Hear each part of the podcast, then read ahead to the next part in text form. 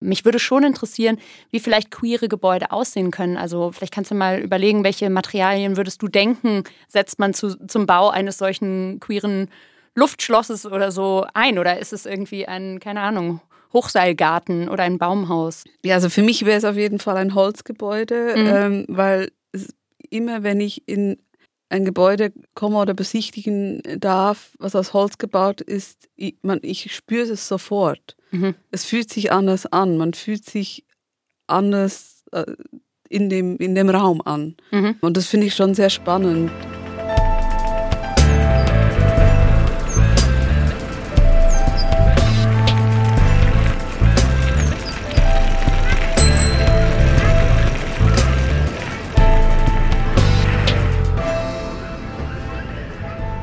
Stadt, Raum, Frau. Queer-feministische Perspektiven auf Architektur, Stadtplanung und Aktivismus. Herzlich willkommen zu Stadt, Raum, Frau. Mein Name ist Friederike Landau-Donnelly und weil ihr mich gerade nur hören könnt, sage ich dazu, hinter dem Wort Frau in unserem Podcast-Titel steht das genderinklusive Sternchen. Ich bin promovierte Stadtsoziologin und politische Philosophin. Bin eine weiße, queere und körperlich uneingeschränkte Frau von 33 Jahren. Ich forsche zum Thema öffentlicher Raum und seinen politischen Rahmenbedingungen. Ich frage mich zum Beispiel, wer oder was gehört in öffentliche Räume? Oder auch, wem gehört der öffentliche Raum? Wer und was ist dort verboten? Und wie öffentlich ist öffentlicher Raum eigentlich wirklich? Außerdem möchte ich wissen, wie können solidarische, diverse und wirklich offene Städte gebaut werden? Wie können sie aussehen und sich anfühlen? In diesem Podcast geht es um queer-feministische Perspektiven auf Architektur, Stadtplanung und Aktivismus. Was fordern zeitgenössische Architektinnen und wovon träumen sie? Wofür kämpfen sie und wie sehen für sie Städte der Zukunft aus? Wie können Frauen in all ihrer Vielfalt von Größe, Form, Alter, Geschlechtsidentität, ethnischem Background, Muttersprache oder sexueller Orientierung an der Stadt von morgen mitwirken? Wie verändern Frauen die Architekturbranche? Welche Hürden müssen sie dafür meistern und welche neuen Ansätze von Karriere und Solidarität entwickeln sie? Kurz, ich interessiere mich für frische und vielleicht sogar radikale Positionen, wie Architektur und Stadtplanung als Schnittstellen gesellschaftspolitischer Veränderungen fungieren können. Am Anfang habe ich es schon kurz erwähnt. In unserem Podcast-Titel steht hinter dem Wort Frau ein genderinklusives Sternchen. Warum? Es soll zeigen, dass wir in diesem Podcast nicht nur über CIS-Frauen sprechen, also über solche, bei denen das Geschlecht, das ihnen zur Geburt zugewiesen wurde, mit ihrer Geschlechtsidentität übereinstimmt. Wenn ich hier von Frauen spreche, meine ich auch alle nicht-binären und Transfrauen. Alle Menschen, die sich vielleicht zwischen männlichen und weiblichen Identitäten sehen oder sich gar nicht zuordnen möchten oder können.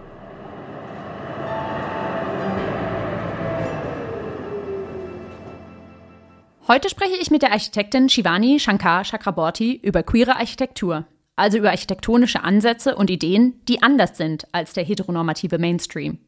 Wie könnten queere Gebäude aussehen oder sich anfühlen? Ist queeres Bauen ein Einsatz für eine gerechtere und demokratischere Stadt- und Architekturpraxis? Neben diesen Fragen sprechen Shivani und ich darüber, wie sie es erlebt, als Frau in männlich dominierten Räumen, also zum Beispiel konkret auf der Baustelle, das Sagen zu haben. Und Shivani erzählt, was sie vom queeren Tango für ihren eigenen Führungsstil gelernt hat. Hi Shivani, ich freue mich total, dass du da bist. Herzlich willkommen in unserem kleinen Sofa-Studio hier. Ich würde dich einladen, dich vielleicht kurz selbst vorzustellen und dann kommen wir auf das Thema unserer heutigen Folge queere Architektur zu sprechen. Ja, hallo, vielen Dank. Ja, wie du schon gesagt hast, ähm, ich bin Architektin, äh, lebe und arbeite hier in Berlin. Ich habe an der ETH Zürich in der Schweiz studiert ähm, und dort auch meinen Master gemacht. Ich plane und realisiere Projekte in der Schweiz und in Berlin und bin sehr als, als Architektin sehr breit aufgestellt, weil ich Projekte von Neubau, aber auch bis Sanierung habe, viel Bauen im Bestand. Und aber meine äh, große Leidenschaft ist der Holzbau.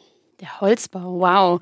Erzählst du uns ein bisschen mehr über dein Interesse für die Architektur? Also, wenn du jetzt sagst, Holz ist so ein äh, präferiertes Material von dir gewesen, hat dich das schon als Kind interessiert oder gab es einen besonderen Moment oder eine besondere Begegnung in deinem Leben, wo diese Leidenschaft begann? Ja, es gab eine Seminarreise äh, durch Graubünden in mhm. der Schweiz, also ein quasi ein Bergkanton sozusagen, also in den Bergen. Ja. Und da habe ich auch ein Projekt von Peter Zumthor gesehen, aber auch von äh, John Caminata. Mhm. die, die haben mich sehr beeindruckt. Wie bist du dann quasi vom Studium in die, in die Praxis gekommen? Was waren so erste Projekte von dir in der Arbeitswelt? Ich hatte das Glück, dass ich schon während dem Studium ein Projekt gekriegt habe. Ähm, das war von meiner Patentante und eben dann wurde sie quasi zu meiner Bauherrin. Für mich ein total, also es war ein Glücksfall, weil, also ich hatte das nicht geplant, dass ich mich gleich selbstständig mache, sondern ja. bin da quasi reingerutscht und habe zuerst auch so gedacht, oh mein Gott, kann ich das überhaupt machen? Hm. Weil nach dem Studium hatte ich das Gefühl, ich kann nichts und habe ein bisschen die Krise gehabt, dass ich sechs Jahre studiert habe und eigentlich das äh, nicht kann. Aber eben gefunden, so eine Chance kriege ich nie mehr und Learning by Doing und glaube, das, was ich auch noch bis heute bin, ist, dass ich mutig bin. Also ich fand einfach, ich mache das.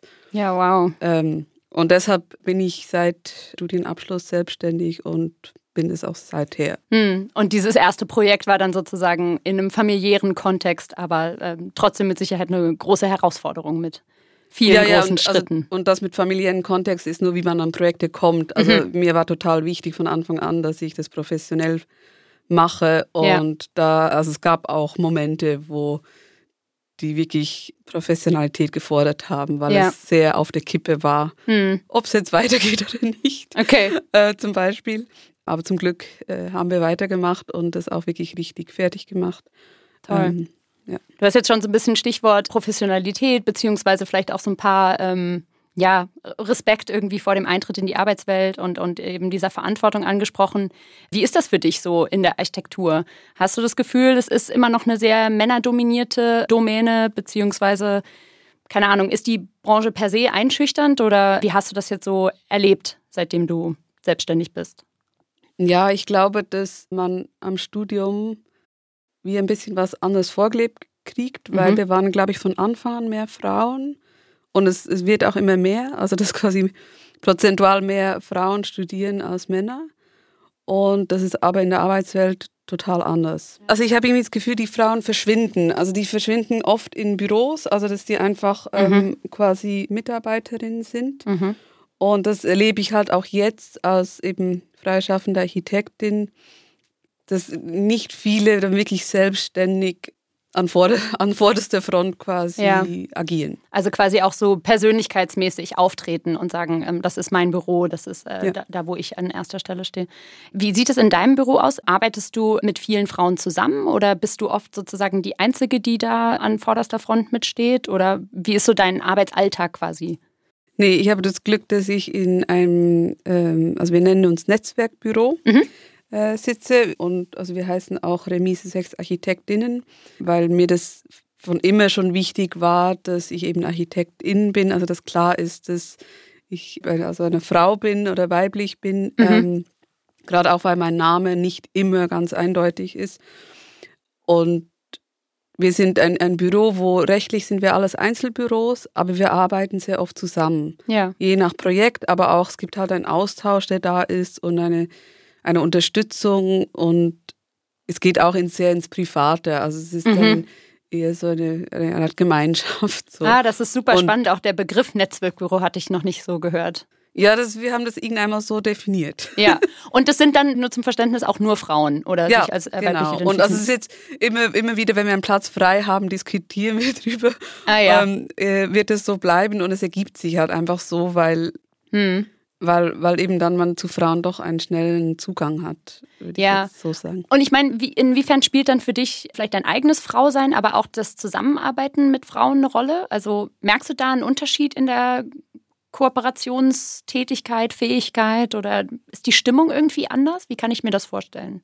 Ich, ich glaube definitiv, ich kenne es halt auch nicht wirklich anders. Mhm. Also auch im Praktikumsbüro waren wir fast nur Frauen. Mhm. Und, aber ich glaube schon, dass es mir wichtig ist. Und ich habe da vielleicht auch eher noch so aus dem Studium, dass Männer so tendenziell dann eher einfach so viel reden und Show machen und nicht viel dahinter steht. Mhm. Ähm, hat natürlich auch seine Vorteile, aber das ist nicht mein Ding. Und deshalb, ja, bin ich froh, dass ich unter Frauen bin und arbeite. Frauen so dieses, ich kann wirklich ich sein in mhm. meinem Büro und ich, ich muss mich nicht verstellen. Ich muss ich irgendwie irgendwas so tun, als ob, sondern ja. Und ja. im, im, Umkehrschluss bedeutet das dann teilweise, wenn du in einer eher männerdominierten Situation bist, dass das nicht gegeben ist? Dass man sich da vielleicht schon anpassen muss oder die Kommunikation vielleicht auch anders läuft, wenn ein Großteil an Männern vor Ort ist? Ja, die Kommunikation läuft ganz klar anders. Mhm. Also es ist so das Thema, auf der Baustelle, also eben ich mache relativ viel Bauleitung Mhm. und ich habe fast ausschließlich mit Männern zu tun. Hm. Und da ist aber das Spannende, dass ich halt eben entweder die Bauleitung bin, also die Leitung habe oder die Architektin bin. Also ich bin die, die bestimmt. Ja. Und das finde ich eigentlich immer, also ich, ich finde das eigentlich lustig oder fand das schon von Anfang an lustig, auch bei Mhm. meinem ersten Projekt. Eben ich war die jüngste, die kleinste, die einzige Frau. Großartig. Und aber hatte das Sagen. ja. Und, Sehr und, schön. und war die, die bestimmt hat, was hier gemacht wird. Mhm. So. Und mit dem spiele ich manchmal auch, weil, weil ich das weiß. Also die, die, Ja. die, ich weiß, was meine Rolle ist. Und ich weiß auch, wie die Männer so tun Ja. und was manchmal so quasi ihr Gezicke ist. So. Und Sehr schön. ja, Aber das, ja, ich, äh, klingt irgendwie total aufregend und ich kann mir auch dieses Bild sozusagen ganz gut vorstellen. Wie, du hast jetzt schon ein bisschen angesprochen, du spielst manchmal mit der Rolle. Wie sehen solche Spielereien aus? Also ist es dann eher konfrontativ, ist es eher defensiv oder ähm, ich weiß nicht, welche Wege wählst du sozusagen in diesem, diesem Fahrwasser? das kommt eben ganz drauf an. Also das, ähm, das habe ich auch so eher im Laufe von meiner Du- Berufstätigkeit mitbekommen, vor allem durch das, ähm, dass ich Tango tanze. Also ich tanze Mhm. queeren Tango. Also ich habe von Anfang an beide Rollen gelernt und kon also habe dann einfach konnte das sehr gut auf meinen Beruf quasi übersetzen, weil ich eben also gelernt habe, was führen heißt, aber auch was folgen heißt. Ja. Und dann je nachdem setze ich das eine oder das andere ein mit Absicht. Und das ist natürlich dann je nachdem eben folge ich, aber für indem ich folge sozusagen. Mhm. Also, weil trotzdem bin ich immer noch eben äh, die Bauleiterin und, und muss, das, muss das Projekt führen. Ja. Ähm, aber je nachdem, es geht, ja, kommt mir immer darauf an, wie komme ich am besten zur, zur Lösung oder zum Ziel. Ah, diesen Ansatz finde ich total interessant, weil es klingt auch ein bisschen nach so einer Übersetzungsleistung, die du dann mit einbringst. Ne? Also zu sehen, okay, wie kommuniziert jemand, was meint jemand damit und dann darauf auch äh, Bezug zu nehmen und äh, sich gegebenenfalls auch im eigenen Verhalten anzupassen oder das anders zu entschlüsseln sozusagen. Könntest du dir dann eine Baustellensituation vorstellen, auf der nur Frauen vor Ort wären? Also du schon Das auch wär- als Bauleiterin? Das wäre spannend. Das wäre Das wäre aber auch voll schön, weil ich finde es immer, ich find's immer erfrischend, wenn auch Frauen in, in, in Handwerker, in Teams sind. Also Ja. das kommt leider wirklich wenig vor. Mhm. Und ich habe auch, also ich, äh, mein Projekt waren die PutzerInnen, waren eben, war ein gemischtes Team. Und ich habe einfach, also die, die- die Atmos- Arbeitsatmosphäre auch unter denen war anders. ja. Aber die waren einfach auch, die hatten es gut miteinander. Mhm. Und das kann natürlich auch bei reinen Männerteams sein, aber Klar. dort ist vielleicht eher, eher das Machen oder dann eher gegeneinander. Hm. So die Tendenz. Ja, ist schon echt interessant, wie sich so die Zusammenstellung von so Teams einfach übersetzt in so eine bestimmte Arbeitsatmosphäre oder einen Umgang und vielleicht auch was wertgeschätzt wird oder was selbstverständlich ist und so weiter. In dieser Folge geht es vor allem um queere Architektur, aber auch um das Queeren von Architektur. Doch was ist eigentlich queer? Das Wort wird heute von vielen als eine Art Oberbegriff verwendet für alle Formen der Identität und des Begehrens, die nicht cis oder heterosexuell sind. Viele Menschen nutzen queer als Selbstbezeichnung. Insofern hat das Wort keine wirklich einheitliche Definition, sondern für verschiedene queere Personen eine eigene, jeweils etwas andere Bedeutung. Das Wort queer hat also auch die Kraft, feste Identitätszuschreibungen, fixe Kategorien und bestehende Machtverhältnisse an sich in Frage zu stellen. Vor allem, wenn man es als Verb verwendet, also queering, etwas queeren, queer machen und vielleicht auch queer bauen. Was bedeutet denn so ganz im Allgemeinen für dich der Begriff queer, Shivani? Queer ist für mich eine Identität und eine Lebensform, aber auch eine Haltung, wie man Dinge sieht. Ja. Das heißt, es fließt irgendwie in alle Lebens- und Tätigkeitsbereiche ein. Klingt erstmal so. Ja, also bei mir auf jeden Fall. Das heißt, du identifizierst dich selbst auch als queer, beziehungsweise wie identifizierst du dich vielleicht auch als queer, wenn du darüber sprechen möchtest? ähm, ja, meistens äh, definiere ich mich als lesbisch queer, weil ich nicht auf Cis-Männer stehe, also um das noch irgendwie zu mhm. bisschen zu konkretisieren. Ähm, beziehungsweise auch war ich halt früher nur lesbisch, weil es das Wort eben so noch nicht gab oder es noch nicht benutzt wurde. Mhm. Und das hat sich jetzt so gewandelt, aber hat also auch quasi meine Identität hat sich gewandelt oder angepasst. Und es stimmt für mich eher mhm. queer. Ja, das ist total interessant. Also es gibt da ja auch so einen, so einen generellen zeitgeschichtlichen Verlauf und, und neue Begriffe, mit denen wir uns identifizieren können. Und magst du dann mal erzählen, wie du quasi queer lebst im eigenen Raum?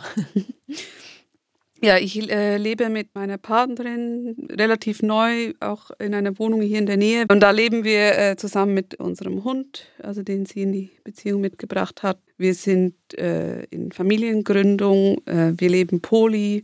Das ist so, wie ich queer lebe, privat. Äh, inwiefern ähm, bedeutet dieses Queer-Sein oder Queer-Leben dann für dich auch was in deiner beruflichen Praxis? Also merkst du, dass es manchmal andere Verhaltensweisen hervorruft oder dass Leute anders mit dir umgehen oder dass du anders mit Leuten umgehst.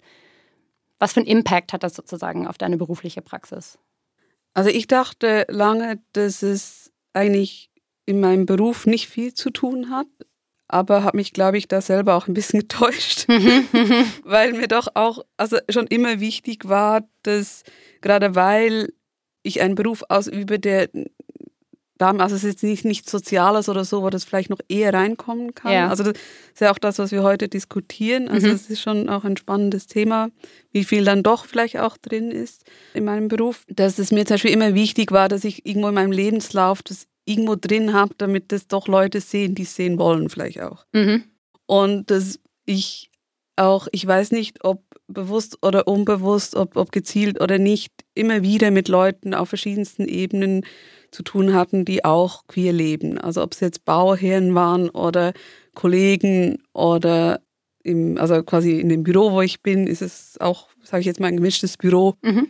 Und das ist mir auch wichtig, dass ich mir in meinem Büro eben mit all diesen Sachen auch einfach sein kann und mhm. auch wirklich von meinem privaten Leben erzählen kann, ja. was auch immer gerade gut und schön läuft, aber auch die Sachen, die eben schlecht laufen, dass ich da aufgehoben bin. Und das ist, glaube ich, schon eher außergewöhnlich mhm. oder nicht unbedingt gegeben. Und ich bin total froh, dass ich das in meinem Berufsumfeld habe, dass es auch so persönlich sein kann und dass ja. ich mit meinen vielfältigen Themen da auch ankommen kann und davon erzählen kann und es nicht komisch angeschaut wird. Und das ist dann quasi auch das, was an dem Netzwerk queer ist. Also das quasi Verständnis für sehr unterschiedliche Lebensformen oder vielleicht Familienkonstellationen oder whatever da ist und dass das alles Raum hat und eben nicht an der Tür sozusagen abgegeben werden muss wahrscheinlich. Ja. ja. Und das hat halt auch damit zu tun, dass ich nicht die Einzige bin. Ja. Dem, ja also das ja. hat schon, eben, ist jetzt nicht alle queer, mhm. aber weil wir doch ein Paar sind, sind wir halt da und dann ist es selbstverständlicher. Ja, ja, das ist auch schön, wenn es da einfach einen anderen Status quo gibt und nicht sozusagen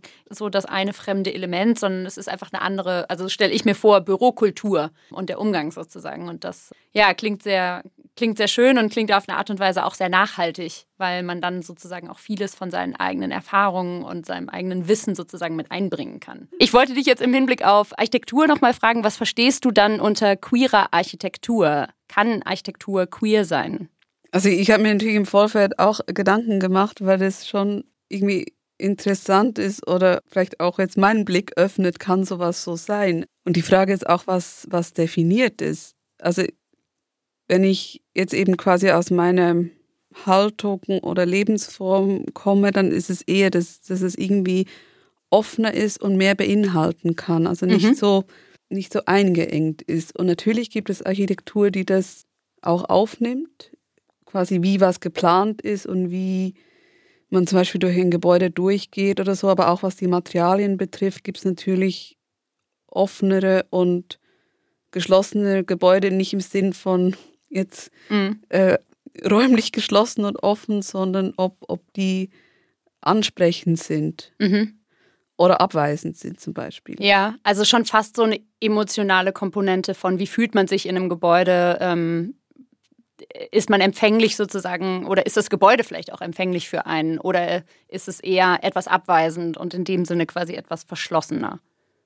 Ja, ja, mhm. also könnte ein Ansatz sein, weil ich glaube schon, dass es sehr viel mit, mit einem Gefühl und, und auch Emotionen zu tun hat. Und ich, ich glaube, dass Architektur einen, einen sehr großen Einfluss hat auf uns, die wir uns sehr oft nicht bewusst sind. Ja. Also in der Stadt, aber auch wie äh, in, in Gebäuden oder in einer Wohnung, wie viel das eigentlich mit uns macht. Wir als ArchitektInnen können da was steuern in dem, wie wir, wie wir Sachen planen und aber auch wie wir es ausführen.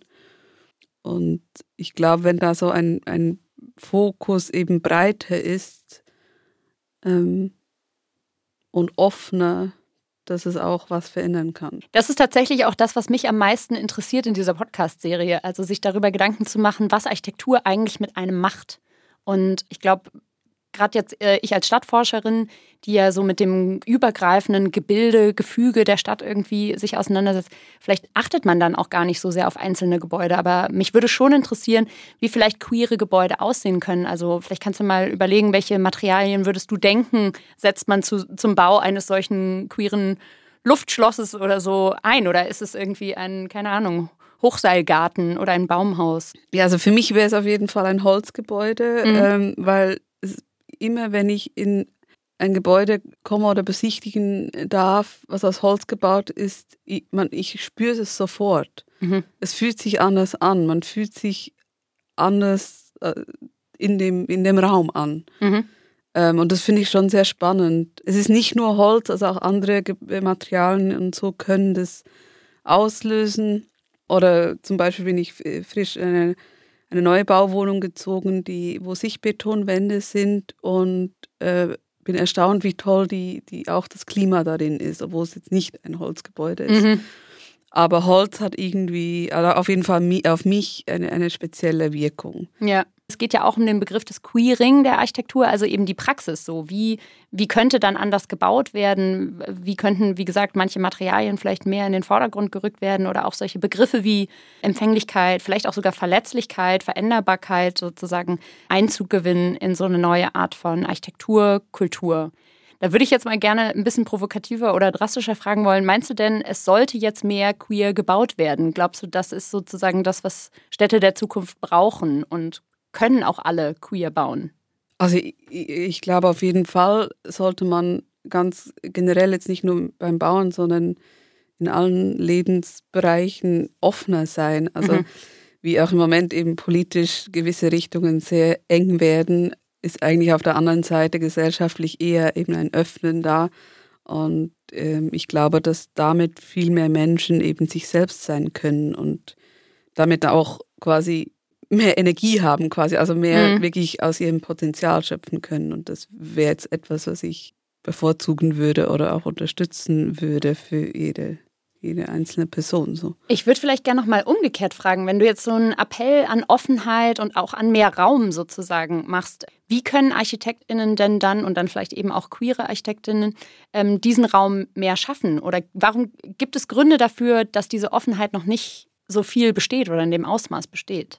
Das Problem ist, dass Bauen sehr viel kostet. Mhm. Also es ist immer eben, wir als Architektinnen können Ideen haben und natürlich ist es wichtig, dass wir die haben, aber das Wichtige sind eigentlich die Bauherrinnen, mhm. weil die sind die, die Projekte äh, finanzieren und auch zu denen zu kommen oder auf, also generell an Projekte zu kommen, wo man dann sowas auch machen kann, ist, mhm. ist schwierig. Da muss eigentlich noch viel passieren. Mhm. Mhm. Also natürlich braucht es dann die Leute, die das umsetzen können, aber das ist eher das Thema, dass halt viele Leute, die das gerne machen würden und umsetzen möchten, nicht die Mittel dazu haben. Ja. Also jetzt auch ganz konkret quasi in der Community braucht es, es bräuchte total viel mehr wirklich konkrete Räume für verschiedenste Projekte oder für queere um, Projekte, ja. also mit Älteren oder mit Menschen mit Behinderung oder verschiedene Regenbogenkonstellationsfamilien und so Dinge. Ja, ja. Und aber die Mittel sind nicht da. Okay. Und, ja. und das ist das ist äh, das Traurige mhm. daran. Verstehst du deine eigene Architekturpraxis auch als aktivistisch? Setzt du dich dann manchmal auch bei Bauherren oder auch bei Bauherren ähm, ein, ähm, zum Beispiel so offener zu bauen oder äh, quasi dieses latent Queere mit einzubringen? Ich bin im Moment eher auf der Ausführungsseite und bin deshalb nicht so quasi am Anfang von der Planung dabei, wo man das noch mehr steuern kann. Mhm. wenn ich das könnte oder in den Projekten, wo ich auch planen kann, mache ich das per se. Mhm. So. Ich, ich glaube auch ganz äh, generell, deshalb auch die Frage, ähm, können alle, können theoretisch alle queer bauen. Mhm. Ich glaube, wenn man eine Haltung hat oder den Blick hat, dass eben verschiedenste Konstellationen möglich sind für was auch immer, kann man das auch machen, aber das haben die halt nicht alle. Mhm. Also und, und gerade, also wenn man irgendwie sieht, was, was alles in der, in der Welt gebaut wird, es gibt viel, viel mehr Gebäude, die einfach so, jetzt mal, sag ich mal, 0815 oder einfach wirklich hässlich sind und diese Blöcke, die hochgezogen werden oder Türme, die, mhm. ja, da geht es irgendwie auch nur um Profit und nicht so ähm, wahnsinnig inspiriert. Ja, genau. ja, ich meine, das hat vielleicht tatsächlich auch was mit so einem Mainstream zu tun, ne? Wenn wir sagen, ähm, queer ist irgendwie abseits vom heteronormativen Mainstream und der Mainstream bleibt aber theoretisch heteronormativ, vielleicht bleibt dann auch der gebaute Mainstream irgendwie so relativ vorhersehbar, relativ unspannend, auf eine Art und Weise auch nicht so herausfordernd. Hast du das Gefühl oder hättest du irgendeine Idee oder einen Wunsch vielleicht auch, wie sich dann die Ausbildung von ArchitektInnen vielleicht auch ändern könnte? Also wo müsste es anfangen, so ein Umdenken oder so eine auch andere Vorstellungskraft, wie, wie, wie queere Gebäude zum Beispiel aussehen könnten? Ja, also ich habe äh, natürlich, mein Studium ist schon ein paar Jahre her, aber ich hatte immer wieder das Problem, dass ich wie das Gefühl habe, ich, ich stoße irgendwo an. Ich hatte vielleicht auch manchmal zu, also wirklich so Visionen, die vielleicht zu krass waren oder so, aber also wo man mich da mal schon auch vielleicht lenken musste, jetzt rein auf der architektonischen äh, Schiene, aber manchmal fand ich schon, dass ich irgendwie ja eingeengt wurde und, mhm. und Liebe gehabt hätte, ich hätte mich mehr entfalten können in dem, was ich bin. Also dass es auch so aus mir herauskommt. Ich habe schon meinen Weg gefunden. Also ich habe dann die äh, Seminare oder Professorin gesucht, wo, wo ich das eher konnte, aber mhm. es war mhm. nicht so einfach. Ähm, und von dem her ist natürlich schon wichtig, wie die, wie die Ausbildung ist, weil es da natürlich ein, also auch, ja, einen schärft, auf was man kann und wo man hinkommen kann. Ja. Ja, klar, das mhm. ist ja so mhm. dieses Thema von, von Idolen und Rollenvorbildern und ja, Menschen, die einen irgendwie inspirieren, auch zur Tat zu schreiten. Ne? Also je nachdem, was für Vorbilder man beispielsweise im Studium hat, beeinflusst ja auch stark das eigene Denken. Ja, ja. ja und da sind natürlich, da ist auch total Männer dominiert. Also mhm. so irgendwie jetzt haben zwar ein paar Frauen den Pritzker-Preis gewonnen, aber mhm. wenn man guckt, ist dann halt überall immer noch viel mehr Männer und auch in der Geschichte natürlich, weil Klar. die Frauen einfach auch untergehen. Also mhm. es ist so, ja, und da habe ich zum Beispiel das Glück gehabt, dass eben meine Patentante, die dann meine Bauherrin wurde, mir schon als Jugendliche ein Buch geschenkt hatte zu mhm. Ellen Gray. Und das war zum Beispiel etwas, was mich von Anfang an ähm, dann auch geprägt hat.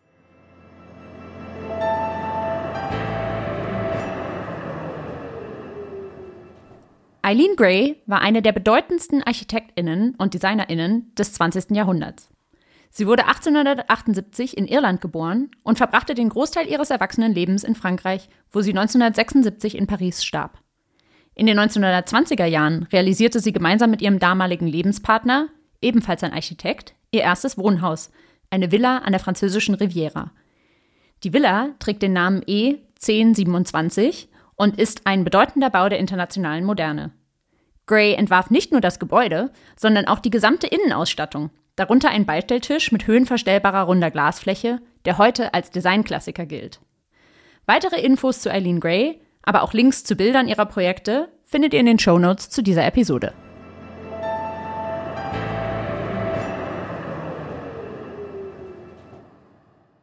Und ich hatte auch das Glück, dass ich ihr das Haus von Ellen Gray äh, besichtigen konnte in Südfrankreich. Und das war auch ein, ein krasses Erlebnis, so ja. das wirklich auch erleben zu können. Weil das ist auch ein Punkt von Architektur. Wenn man das nur auf Plänen und Bildern hat, das ist nicht das, was man, was man fühlt. Ja. Also man muss Gebäude erleben. Shivani, dann erzähl uns doch noch mal ein bisschen, was für Projekte du so in letzter Zeit begleitet hast, was gerade aktuell ansteht oder vielleicht auch in der Zukunft. Wo treibst du dich gerade rum? Ja, dann mache ich einfach einen Mix aus meinen Projekten. Also zum Beispiel habe ich mit Kolleginnen auch aus meinem Büro den äh, Kirchturm vom Stadtkloster Segen saniert. Das ist auch hier ganz in der Nähe. Das war ein tolles Projekt, weil man, also wann hat man schon einen Kirchturm? Also das war auch, die Baustelle an sich war, war toll. Mhm. So auf diesen Turm hochgehen können, auch die Aussicht. Über und, den Dächern. Und äh, einfach was da an Arbeit geleistet wurde um den Turm rum. Und dann hatte ich mein Erstlingsprojekt in der Schweiz. Das war ein Umbau von einem Bauernhof und eben auch ein Holzbauprojekt. Also habe ich einen modernen Holzbau quasi angebaut an einem denkmalgeschützten Bauernhaus, was wirklich für mich total toll war und immer noch ist, weil ich von A bis Z alles gemacht habe und auch wirklich meinen Entwurf umsetzen konnte und bis heute merke, dass es passt und stimmt. Also ich, weil ich eben äh, die Bauherren äh, kenne, darf ich da auch wieder hin und kann quasi mein Projekt so erleben, wie es altert. Mhm. Und da auch immer wieder reinzukommen und zu merken, ja, die Räume stimmen, die Proportionen stimmen, das finde ich, find ich krass. Das klingt mhm. total spannend, ähm, dass man genau auch längerfristig natürlich so ein Projekt irgendwie leben sieht, ne? Ja. ja, und auch wie es angenommen wird und wie darin gelebt wird und mhm. so. Das ist natürlich am Anfang sind das so Vorstellungen, aber äh, die Leute machen natürlich dann ihr eigenes draus, aber wie viel eben einfach stimmt aus dem, was ich entworfen habe, das mhm. äh, finde ich immer noch. Also es ist für mich halt auch einfach wirklich so, ja, ich kann wirklich offen sagen, ich habe da ein tolles Projekt gemacht. Mhm. Kann man das denn dann so ein bisschen verallgemeinern oder davon auch was mitnehmen oder, oder so rausziehen? Also was einen für ein nächstes Projekt noch begleitet? Zu sehen, ah, das hat einmal wirklich sehr gut funktioniert, das Gebäude lebt gut sozusagen. Ja, die, die grundsätzliche Haltung auf jeden Fall, aber sonst sind Projekte, jedes Projekt ist anders. Es ist immer, der Ort ist anders, die, die Bauherren sind anders, die Gegebenheiten sind anders. Das ist, aber das ist auch, das ist unser Beruf. Also bei jedem Projekt fühlen wir uns manchmal wie bei Null, weil man das alles wieder zusammenfinden äh, mhm. muss und auch gucken muss, in welche Richtung das geht. Also zum Beispiel zu einem aktuellen Projekt äh, habe ich eben Bauherrinnen, äh, auch eine Regenbogenfamilie, wo es darum geht, quasi so einen Landsitz zu machen. Aber wir wissen noch überhaupt nicht, in welche Richtung es geht, ob das bestehende Haus saniert wird oder wir es doch abreißen und einen Neubau machen. Und das sind zwei total unterschiedliche Wege und das ist jetzt gerade so der Prozess, ah, ja. wo wir drin stecken. Ja, spannend. Ich finde es auch total interessant, dass du sagst, manchmal fühlt man sich so, als würde man bei Null anfangen. Natürlich als Expertin und als gestandene Architektin äh, beginnt man nicht bei Null, aber das Bewusstsein oder so diese ja fast schon Demut zu sagen, ähm, jeder Ort ist anders, jede Geschichte, jede, jeder Mensch, jede Familie, mit der man zusammenarbeitet, ist sehr anders. Das ja, übersetzt sich wahrscheinlich dann auch in so eine Offenheit und, und auf eine sehr kontextspezifische Art und Weise, wie man dann umgeht mit so einem Projekt. Ja, also das, aber das finde ich, also das ist wirklich unsere, auch unser Beruf, dass mhm. wir eben äh, dass wir nicht alles wissen. Also es ist so, wie, wir, natürlich haben wir einen Grundstock an, an Sachen, die wir wissen, aber bei jedem Projekt gibt es ganz viele Punkte, die wir nicht wissen und da ist es eben die Aufgabe, diese Teile, die fehlen, zusammenzusuchen und ob es das jetzt mit Fachplanern ist oder Behörden oder was auch immer. Hm. Das gehört dazu. Hm.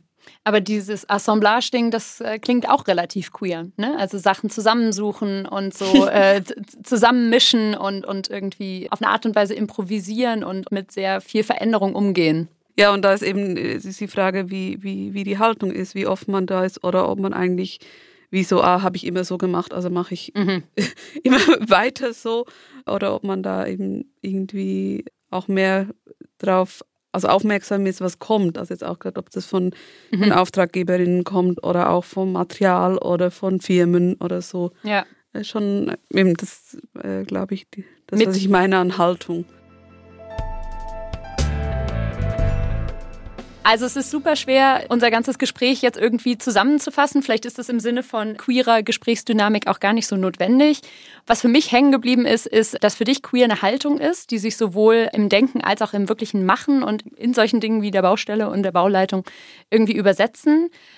Ich mochte total, dass wir darüber gesprochen haben, wie queere Gebäude oder queere Räume aussehen können, also vom Material über ja, den Grad an Offenheit und vielleicht auch an Empfänglichkeit oder Verletzlichkeit, der damit äh, zu tun hat.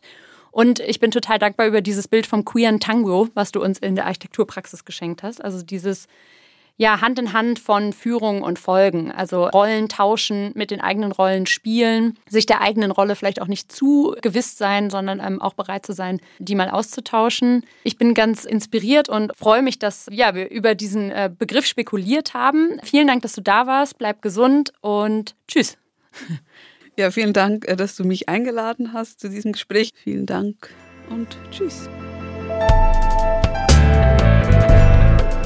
Wenn ihr mehr über die Arbeit von Shivani Shankar Chakraborty und die Themen der heutigen Episode erfahren wollt, schaut doch mal in die Show Notes. Dort findet ihr eine Menge spannende Infos und Links. In der Mediathek von Dreisat ist außerdem noch bis September 22 die Architektinnen-Doku Frauen bauen verfügbar. Dort kommt unter anderem auch Shivani zu Wort. In der nächsten Folge geht es um das Thema Architektur und Lebensraum. Wie kann die Vereinbarkeit von Arbeitsraum, Lebensraum und privatem Rückzugsraum architektonisch unterstützt werden? Und wie können Wohnkonzepte so verändert werden, dass sie für ganz verschiedene Lebens- und Familienkonstellationen offen sind? Ich glaube wirklich, auch Räume sind einfach da, uns Möglichkeiten zu geben. Aber schaffen müssen wir uns die schon selber. Und ich glaube auch, dass Räume in dem Sinn uns auch einfach inspirieren oder fordern mhm. müssen. Ich glaube, das ist wirklich wichtig. Und das ist oft, kommt es vielleicht auch zu einer gewissen Reibung, die aber auch gut ist die man auch aushalten muss, mit der man umgehen muss, die einen auch fordert, gewisse Dinge zu überdenken oder für sich selber zu gestalten und vielleicht nicht einfach nur so zu leben, wie jetzt die, die Wohnung gerade vorgibt. Ich bin Friederike Lander-Donnelly und ich freue mich sehr, wenn ihr beim nächsten Mal wieder mit dabei seid. In der Zwischenzeit könnt ihr den Podcast kostenlos abonnieren. Wenn er euch gefallen hat, freue ich mich, wenn ihr ihn in der App eurer Wahl bewertet oder gerne auch weiterempfehlt. Bis dahin. Stadt Raum Frau ist ein Podcast von Argon Lab. Produzentin Johanna Beere. Autorin und Moderatorin Friederike Landau-Donnelly. Redaktion und Produktion Sabine Reichelt. Schnitt, Sounddesign und Musik Joscha Grunewald. Studio We Are Producers Berlin. Grafik Konstantin Grammaller.